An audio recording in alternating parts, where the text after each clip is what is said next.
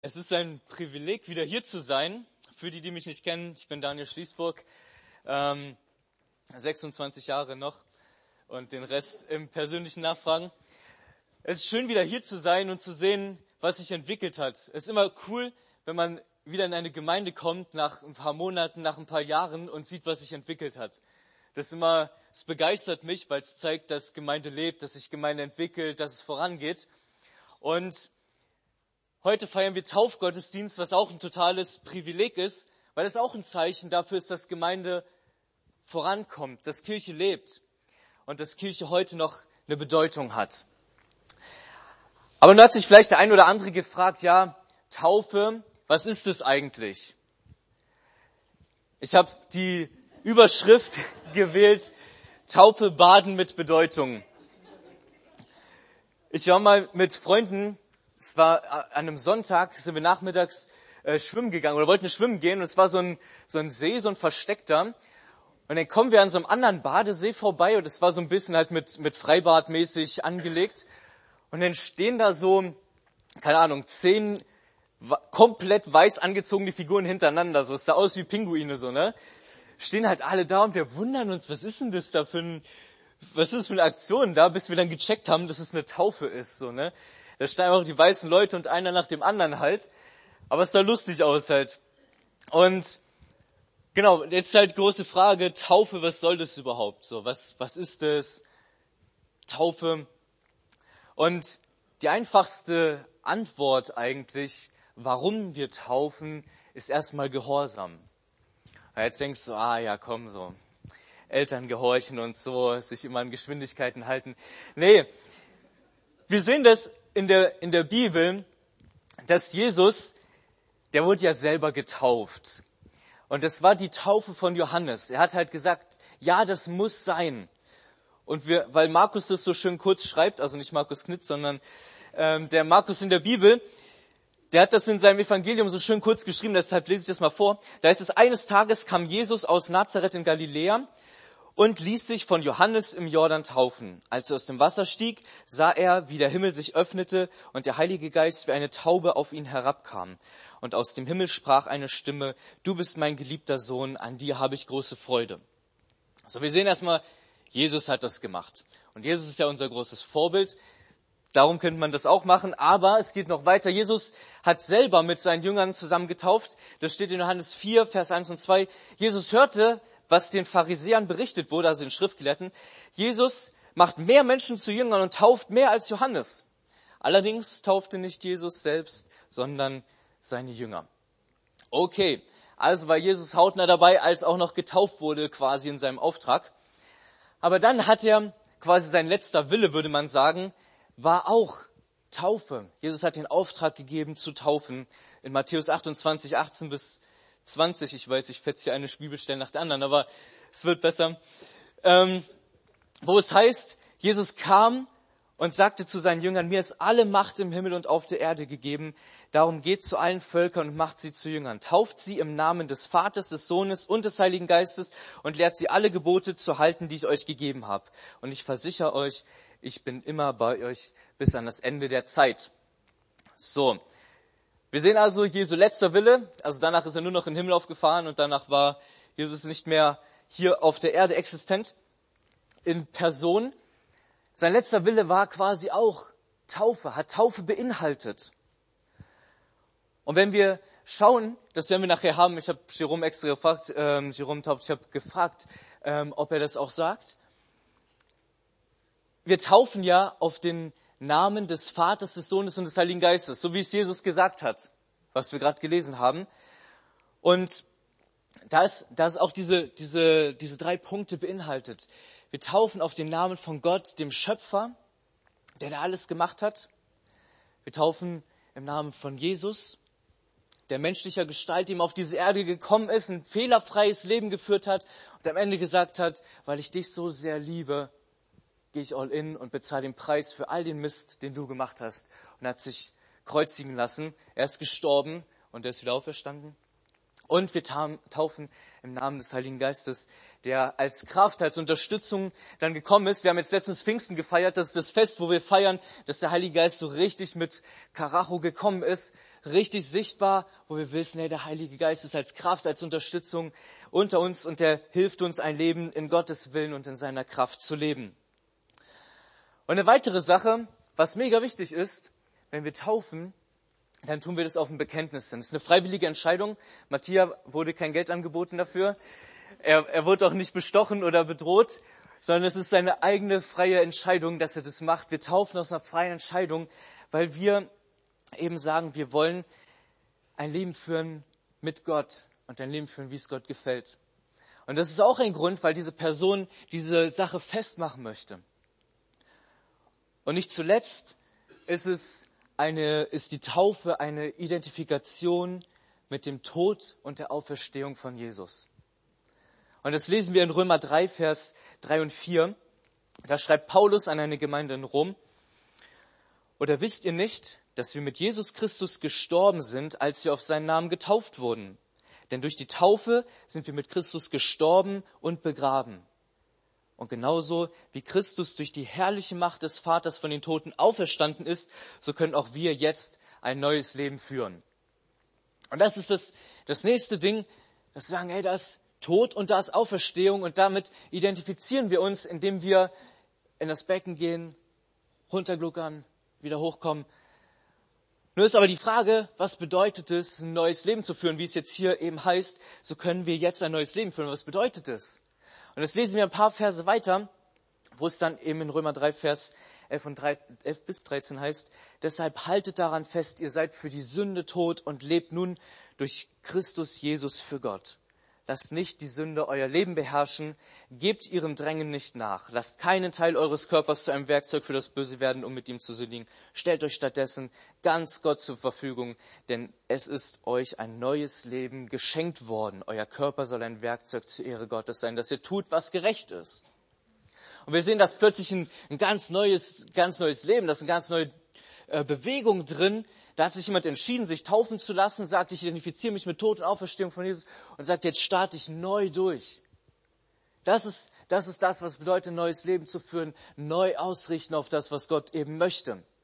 Und somit ist es, wenn sich jemand taufen lässt, ein starkes Bekenntnis, weil er sagt, ja, ich will das.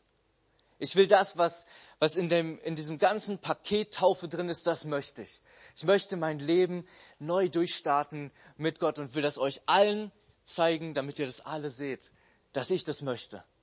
Also es ist ein Bekenntnis, es ist ein Festmachen. Es ist ein öffentlich Machen von dieser Entscheidung. Diese Entscheidung, ein Leben mit Gott zu leben, ein Leben, wie es Gott gefällt. Also könnte man quasi sagen, es ist ein Schritt aus Gehorsam und ein Schritt in den Gehorsam. Ein Schritt in den Gehorsam, nämlich so zu leben, wie es Gott gefällt. Und nun komme ich zu dem zweiten Punkt. Der habe ich überschrieben, das Auf, der Auftrag und das Versprechen. Als ich, als Matthias mich gefragt hat, ob ich ihm den Taufvers raussuche, habe ich so gebetet und Gott hat mir so ein, so ein Vers so ein bisschen groß werden lassen. Und es wird auch sein, sein Taufvers sein aus, oder zwei Taufverse, oder zwei Verse, ein Vers insgesamt ist es aus Josua 1, 7 und 8, wo es heißt, sei stark und mutig, gehorche gewissenhaft den Gesetzen, die dir mein Diener Mose gab, weiche nicht von ihnen ab, damit du Erfolg hast, wohin du auch gehst. Die Worte des Gesetzes sollen immer in deinem Mund sein. Denke Tag und Nacht über das Gesetz nach, damit du allem, was darin geschrieben steht, Folge leisten kannst, denn nur dann wirst du erfolgreich sein.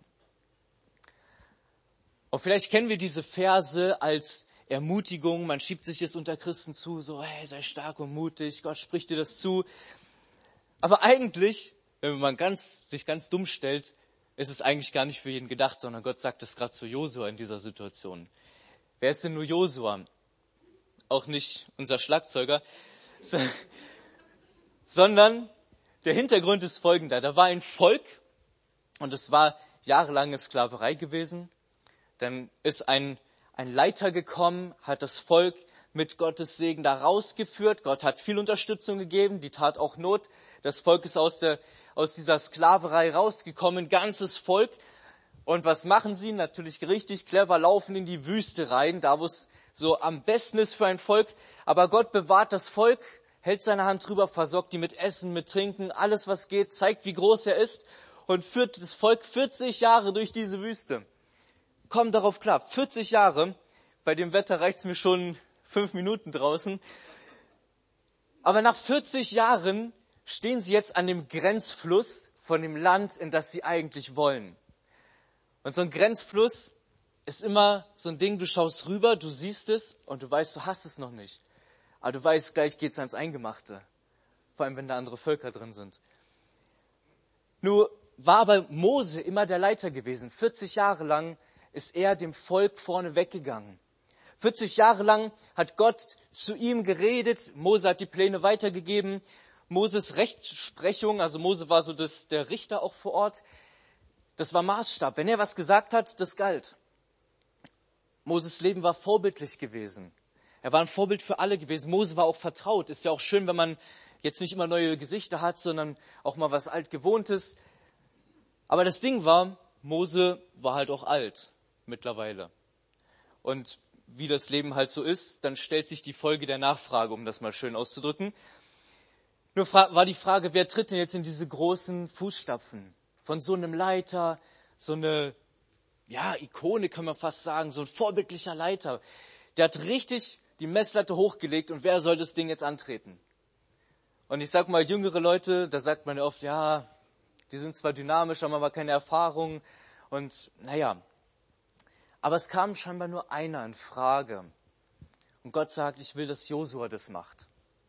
Und vielleicht haben sich manche gefragt, okay, Josua, wer ist das? Aber der war einer von den, von den Heerführern damals schon gewesen.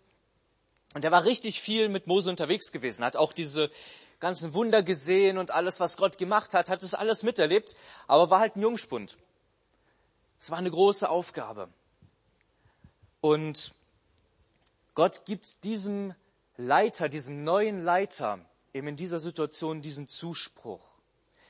Er gibt ihm einen Auftrag und ein Versprechen.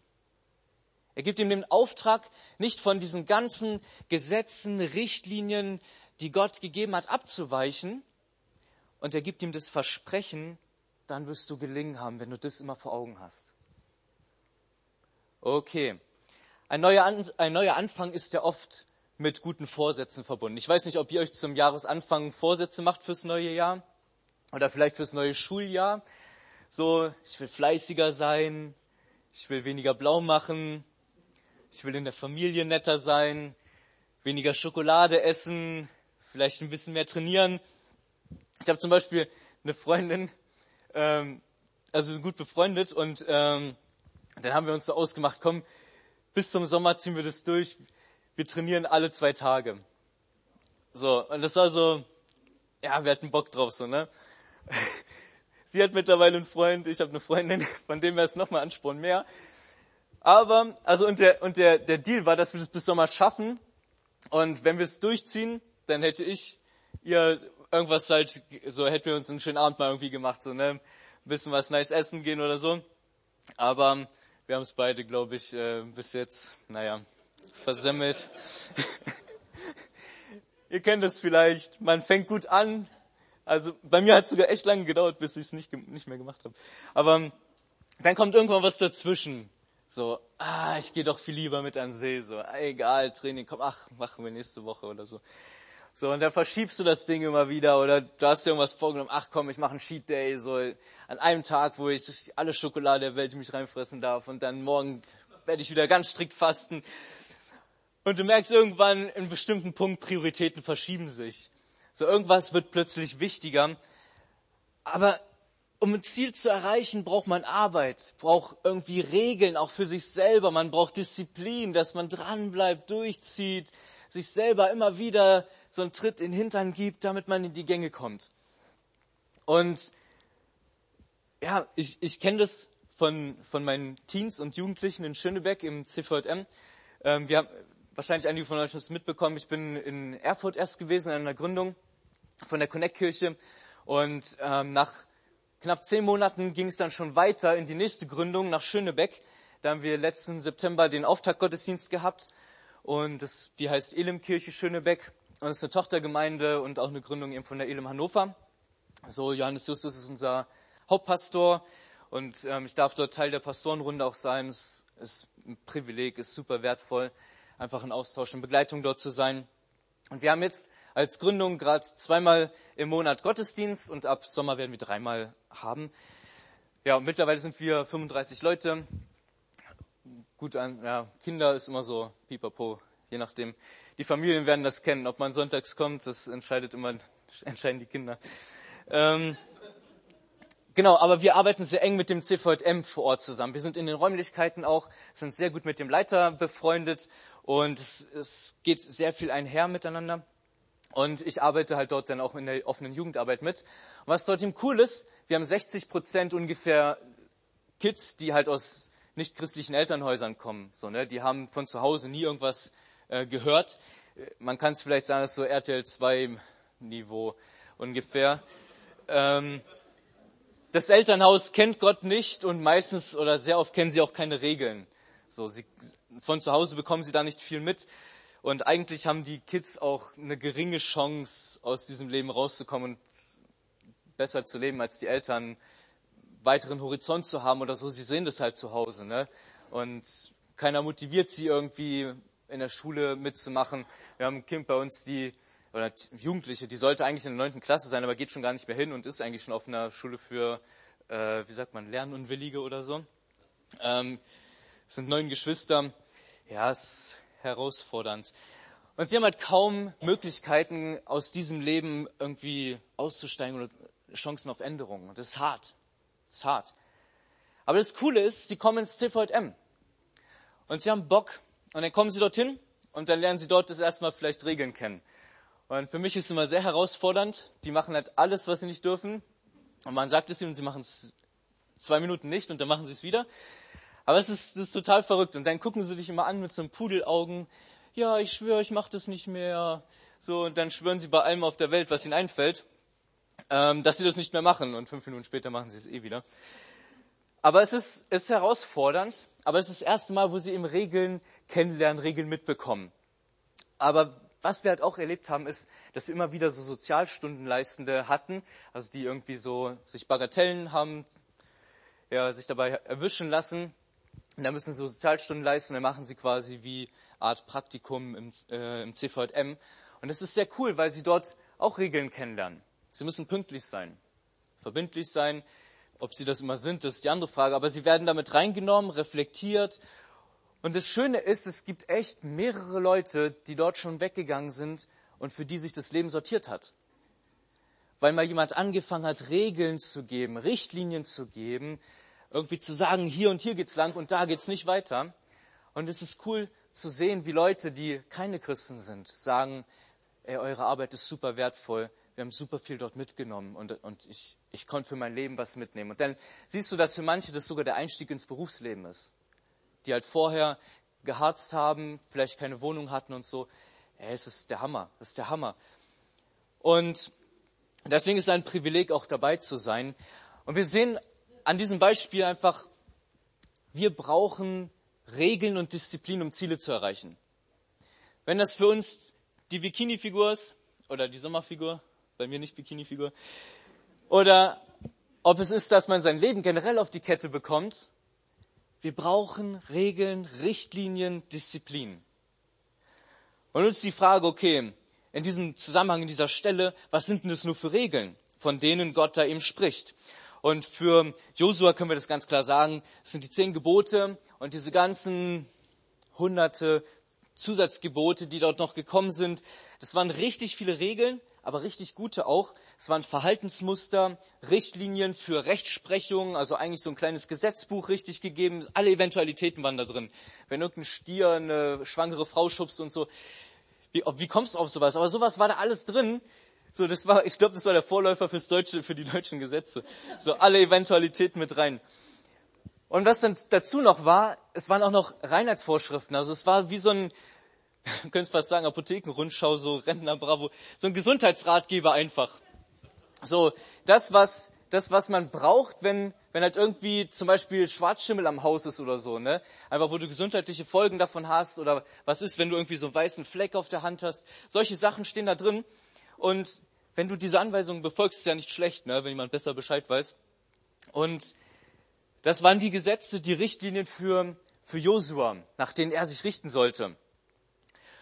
Und das Interessante ist, Jesus wurde mal gefragt, als, als er auf der Erde war, da kamen so ein paar spitzfindige Theologen zu ihm und sagen, ja, welches ist denn jetzt nur das wichtigste Gebot? Tja, Jesus weiß, wie viele Sachen er zum Auswählen hatte. Aber das, das Interessante ist, ah, okay, wir lesen erstmal die Stelle, damit wir das, damit wir sehen, was er dann darauf antwortet. Matthäus 22, Vers 35 bis 40. Einer von ihnen, der sich im Gesetz Moses gut besonders gut auskannte, versuchte, ihm mit der folgenden Frage eine Falle zu stellen. Meister, welches ist das wichtigste Gebot im Gesetz von Mose? Jesus antwortete, du sollst den Herrn dein Gott lieben vom ganzen, von ganzem Herzen, mit ganzer Seele und mit all deinen Gedanken. Das ist das erste und wichtigste Gebot. Und ein weiteres ist genauso wichtig. Liebe deine Nächsten wie dich selbst. Alle anderen Gebote und alle Forderungen der Propheten gründen sich auf diese beiden Gebote. Jesus soll eins aus diesen ganzen Hunderten rauspicken. Und was er macht, ist, er pickt eine Sache raus aus äh, 5. Mose 5, Vers 6. Und das ist so eine, das war den Leuten bekannt. So, das, was Jesus da rausgepickt hat, war aus dem, das heißt Schma Israel, ist so ein, so ein äh, Segensformel eigentlich gewesen, was die immer ihren Kindern weitergegeben haben. Und da pickt Jesus das raus, Gott an die erste Stelle zu packen. Und die Leute wissen natürlich, wie das weitergeht. Ein Vers später steht, bewahrt die Gebote, die ich, die ich euch heute gebe in eurem Herzen. So, Jesus weiß schon, wie er es macht. So, er bringt genau diesen, diesen Link dazu, pack Gott an die erste Stelle und die Aufforderung geht weiter. Du weißt es. Pack Gott an die erste Stelle. Und das zweite ist eben, liebe deinen Nächsten wie dich selbst. Ist auch aus diesem mosaischen Gesetz, eben aus 3. Mose 19, Vers 18. Und der, der Anfang von diesem Abschnitt, aus dem Jesus das zitiert, der fängt schon richtig steil an. Da heißt es nämlich, der Herr sprach zu Mose, teile dem ganzen Volk der, der Israeliten Folgendes mit, ihr sollt heilig sein, weil ich, der Herr, euer Gott, heilig bin. Das heißt, er legt die Maßlatte hoch. Heilig heißt perfekt, sündlos, ohne, ja, ohne Fehler. Kriegt es mal hin. Aber das ist der Anspruch, den, den Gott setzt. Und ein Unteraspekt davon ist, liebe deinen Nächsten wie dich selbst. Also was Jesus macht in diesem Ding, er fokussiert diese ganzen Regeln, dieses riesen Gesetzbuch, fokussiert er auf eine gute Beziehung zu Gott und eine gute Beziehung zu Menschen. Das ist der Maßstab. Okay, das ist das Regelwerk, das ist das Gesetz. Darauf baut alles andere auf, das andere sind nur Unterpunkte eigentlich. Und Gott möchte, dass wir eben so leben. Und Jesus bestätigt damit, dass diese Aufforderung, die an Josua gestellt wird, für uns auch gilt. Nämlich, dass wir das Gesetz halten sollen und uns danach richten sollen. Okay. Nun, der nächste Punkt ist, dranbleiben, die Herausforderung. Es braucht halt Geduld in der Umsetzung, wie wir es gerade schon hatten. Man braucht nicht nur einen glorreichen Start, um, dann nach zwei Monaten zu versagen, Gott fordert Josua, den jungen neuen Leiter im Volk auf, wie wir es schon am Anfang hatten. Ich pick's raus. Gehorche gewissenhaft. Weiche nicht von ihnen ab. Die Worte sollen immer in deinem Mund sein. Denke Tag und Nacht darüber nach. Das, was Gott dort ansetzt, ist ein hoher Anspruch gewissenhaft, nicht abweichen, immer Mund, immer haben. Das ist wie so ein Ohrwurm. Kennt ihr das, wenn man immer mitsingen musste, weil man den ganzen Tag schon hat und sich schon fast tierisch darüber aufregt, weil es nicht aus dem Kopf geht und man singt es immer so mit, wenn man nicht drüber nachdenkt. Ja, und im Tag und Nacht drüber nachdenken. Wie wenn man wach liegt, wenn man eine gute Idee hat. Oder wenn man eine Freundin hat. Weil man einen Film geschaut hat, der einem nachgeht, einem bewegt. Oder wenn man für die nächste Klausur nicht gelernt hat. Man soll Tag und Nacht drüber nachdenken. Dieser Gedanke soll einfach da sein. Wow. Ständig soll sich Josua eben mit diesen Richtlinien beschäftigen, die Gott gegeben hat. Kontinuierlich. Ich bin mit dem Auto hierher gekommen, von, von Stuttgart hochgefahren Und es gibt ja im Schwarmländle gibt's ja extra viele Geschwindigkeitsbegrenzungen. Das ist gar nichts für mich. Aber wenn man weiß, wie viel man fahren darf, und das ist meistens 120 oder 80, je nachdem, ob es eine Baustelle ist oder nicht, wenn man weiß, wie viel man fahren darf und wenn man pünktlich sein will, dann muss man darauf achten, dass man die Geschwindigkeit hält. Und dafür muss man Gas geben. Also es reicht nicht zu wissen, wie viel ich fahren darf, 120. Es reicht nicht, die Richtlinie zu kennen und kein Gas zu geben. Sondern das heißt, du musst immer dranbleiben, immer Gas geben. Es reicht auch nicht, wenn du einmal Gas gegeben hast, die Autobremse ist gut, ne? da bist du zack runter auf, auf 50 oder bleibst stehen. Du musst kontinuierlich dranbleiben. Du musst kontinuierlich Gas geben, damit du bei 120 bleibst. Und wenn die Geschwindigkeitsbegrenzung vorbei ist, du wieder Gas geben kannst. Du musst nicht nur die Richtlinie kennen, sondern immer dranbleiben. Sonst wirst du zu langsam. Sonst verpasst du es. Und genau das ist das, wozu Gott Josua im Endeffekt auffordert. Gib Gas, bleib dran. Hab's immer vor Augen, wie schnell du gerade fährst und wie schnell du fahren darfst. Schau, wo die Richtlinien sind. Schau, ob du danach lebst. Und leb genau nach den Richtlinien. Fahr auch nicht zu schnell, sonst hebst du ab. So, du musst nicht, du musst nicht übertreiben mit den Richtlinien, sonst hebst du ab, sonst wirst du komisch. Sondern bleib dran. Genau das, was du fahren darfst. Bleib dran. Werd nicht zu langsam. Okay, aber nur was ist das, was ist das nur mit dieser Zusage, die dort, ja, Josua erhält gilt die denn für uns auch? Wir haben nur die Aufforderung, die Richtlinien zu halten und wir haben ja vorhin gehört, dass die Taufe diese Identifikation mit Tod und Auferstehung von Jesus ist, dass man ein neuer Mensch ist und sich dazu entschieden hat, so zu leben, wie es Gott gefällt, wie Gott es will. Und wir haben diese Zusage in Römer 8, Vers 31 und folgende. Lasst mich euch die mal vorlesen. Was kann man dazu noch sagen? Wenn Gott für uns ist, wer kann dann noch gegen uns sein? Gott hat nicht mal seinen eigenen Sohn verschont, sondern hat ihn für uns alle gegeben. Und wenn Gott uns Christus gab, wird er uns mit ihm dann nicht auch alles andere schenken? Mit dieser Entscheidung für ein Leben mit Gott stellt uns Gott also einen Neustart zur Verfügung. Das keine, du hast kein, keine neue Geschichte. Du hast eine Geschichte, du hast eine Lebensgeschichte, die hinten dran hängt, klar.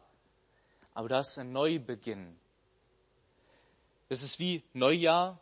Alle anderen Jahre sind zwar auch passiert, aber es ist Neujahr, es ist ein Neubeginn. Es ist Zeit für neue Vorsätze. Möglichkeit für neue Vorsätze. Und nun ist die Frage, sind deine neuen Vorsätze Gottes Richtlinien? Gott lieben mit allem, was du bist. Den Nächsten lieben wie dich selbst. Und es braucht Gewissenheit, äh, Gewissenhaftigkeit und Disziplin. Dieses Dranbleiben, am Ball bleiben, das wie so ein Ohrwurm im Kopf halten. Was sind Gottes Wünsche für mein Leben? Dieses Hören darauf. Und somit können wir uns mit diesem mit diesem Satz, mit dieser Aufforderung, die, die Gott in dieser Situation Josua gibt, auch identifizieren.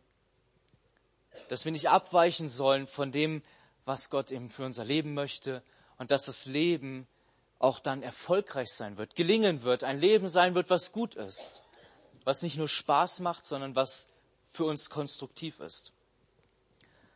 Und deswegen ist Taufe sicherlich Baden bei, den, äh, bei diesen Temperaturen angenehm, aber es hat eine Bedeutung, und zwar eine tiefe Bedeutung, eine krasse Bedeutung. Es ist, dass dort eine Entscheidung zur Umkehr war, wo Matthias gesagt hat, ja, ich möchte so leben, wie, wie Gott es gefällt. Und dass er heute eben sagt, ich gehe ins Wasser, aber nicht, weil's, nicht nur, weil es angenehm ist, sondern da ist für mich eine große, krasse Bedeutung drin. Und diese Bedeutung ist, dass ich eine bewusste Entscheidung vor der ganzen Gemeinde treffe, ein Leben zu starten, wie es Gott gefällt. Nach seinen Richtlinien zu leben, seine Richtlinien vor Augen zu haben, immer dran zu bleiben, Gas zu geben, diesen Richtlinien zu folgen.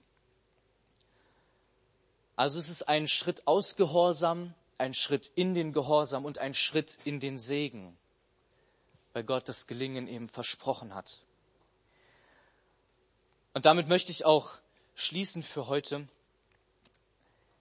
Wir haben jetzt viel von, ja, von einem Gott gehört, der Zusagen macht, der sagt, dass er Zusagen einhält, von einem Gott, der ein gelingendes Leben möchte für dich persönlich heute. Wir haben von einem Gott gehört, der erfahrbar ist, der einen Unterschied macht, wo Leute, die keine Perspektive haben, plötzlich Perspektive bekommen, Richtlinien in ihr Leben bekommen und ihr Leben neuen Wert bekommt. Und ich würde jetzt gern einfach für, für zwei Gruppen von Leuten beten. Und das eine ist, wenn du sagst, ja, mit diesem Gott möchte ich mein Leben starten, das erste Mal und ich habe das noch nicht gemacht, dann, dann ist vielleicht heute ein Tag, wo du das machen kannst. Und weil es aber wichtig ist, dran zu bleiben, ist halt auch wichtig, in Gemeinde zu sein. Das ist das, wo ich dich ermutigen möchte, wenn du heute diesen Schritt machst und sagst, ja, ich möchte das mal mit diesem Jesus, ich habe ich hab Interesse, es bockt mich so, ich, ich, ich finde es cool. Das wäre vielleicht eine Lösung für mein Leben dann möchte ich dich ermutigen, dass wir gleich einfach zusammen beten. Du kannst danach auch auf ähm, Markus Asima zukommen oder Jerome ist, steht auch, denke ich, bereit. genau, und äh, dass wir einfach nochmal drüber sprechen und vielleicht auch nochmal ähm, Dinge klären und beten. Und ich würde einfach sagen, komm, lass uns kurz einfach mal die Augen zumachen. Genau, wenn es für dich zutrifft, dass du, dass du heute diese Entscheidung das erste Mal treffen möchtest in deinem Leben, dass du sagst, ja Gott, ich will mit dir durchstarten. Ich will das das erste Mal tun. Ich will mein Leben nach deinen Richtlinien leben, weil du da Gutes versprochen hast drauf. Wenn das für dich zutrifft, dann ja, würde ich dich ermutigen, dass du kurz mir ein Handzeichen gibst, dann dass ich weiß, wofür ich beten kann. Danke.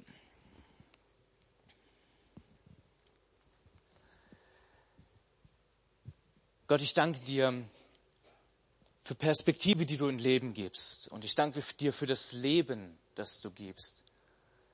Ich danke dir, dass du es bist, der einen Unterschied macht in, dem, in den Leben von Menschen.